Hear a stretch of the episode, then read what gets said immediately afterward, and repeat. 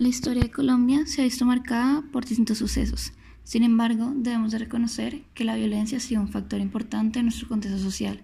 Para poder determinar la base de la violencia en Colombia, es necesario hacer un recuento de los hechos, ver los acontecimientos ocurridos en el país y cómo esa tomó forma y abarcó gran parte de nuestro territorio, dando marcas imborrables en toda la población.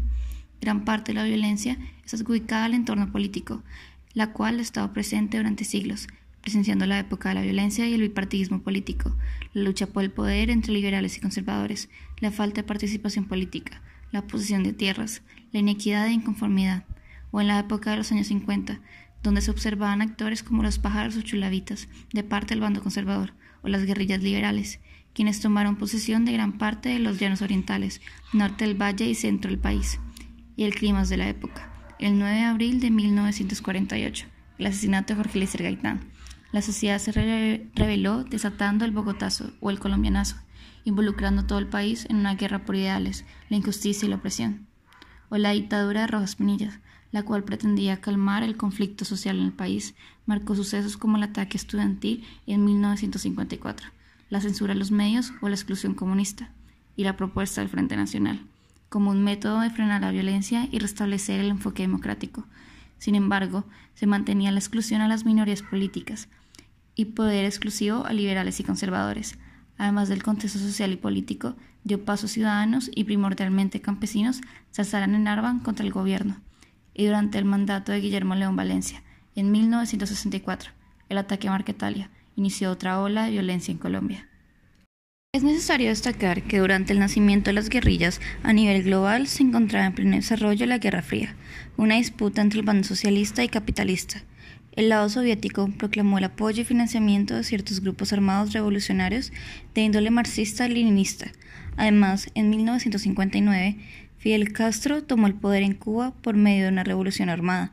Estos sucesos generaron la creación de distintos grupos de tipo comunista en toda América Latina, conocida como la primera oleada guerrillera en América Latina, en la cual surgió los primeros grupos armados en Colombia, las FARC, el ELN y el EPL.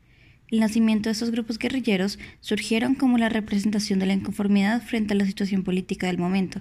Adicionalmente, el bombardeo a Marquetalia, donde gran parte de campesinos se vieron obligados a emigrar al sur del país, junto al apoyo del Partido Comunista, el cual también había sido excluido de la participación política, se consolidó la primera guerrilla con orientación comunista en 1964, las FARC. Posteriormente, el ELN en 1964 y el EPL en 1967, conocidas como guerrillas de primera generación, dando paso a personajes como Jacobo Arenas o Manuel Marulanda, y lo que nació como una propuesta de defensa de los derechos y necesidades se convirtió en las demostraciones más explícitas de la violencia. Las confrontaciones armadas en el gobierno persistían los problemas políticos junto a una sociedad reprimida. Dio el paso a las guerrillas de segunda generación. Tras las elecciones en 1970, pasaron a contra Rojas Pinilla, en las cuales la votación pasó de estar encabezada por Pinilla y tras un apagón en gran parte del país y decretamiento de toque de queda, a la mañana siguiente el resultado oficial declaró a Misael Pastrana como presidente, ocasionando el descontento y sospechas del aparente fraude en gran parte de la población.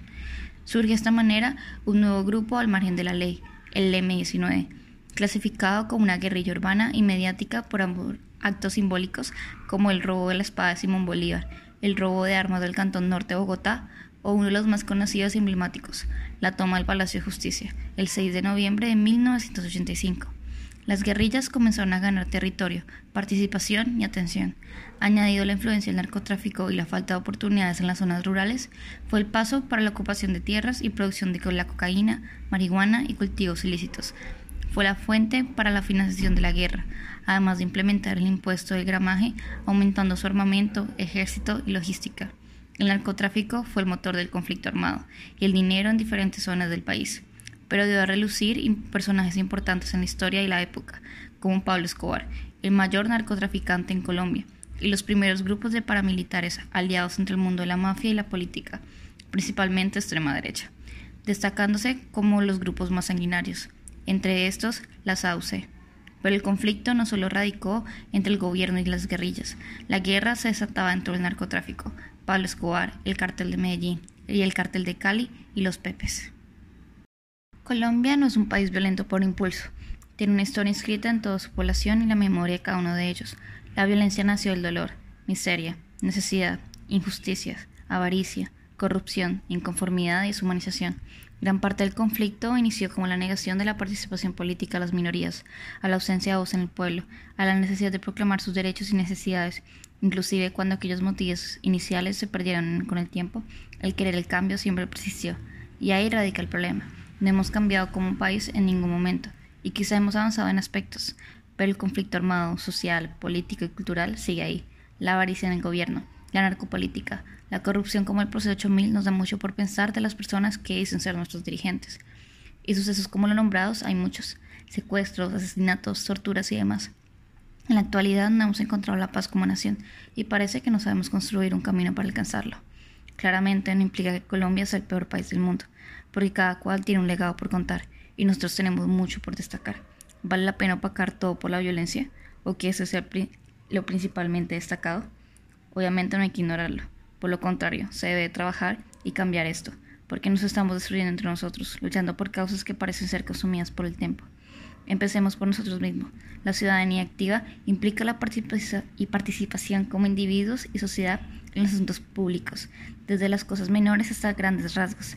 Si no nos involucramos realmente con nuestro país y todos los sucesos que ocurren ante nuestros ojos los ignoramos, no podemos esperar un cambio. Pero igual toca medir el tipo de enfoque que le damos, porque muchos grupos armados pretendían esto mismo.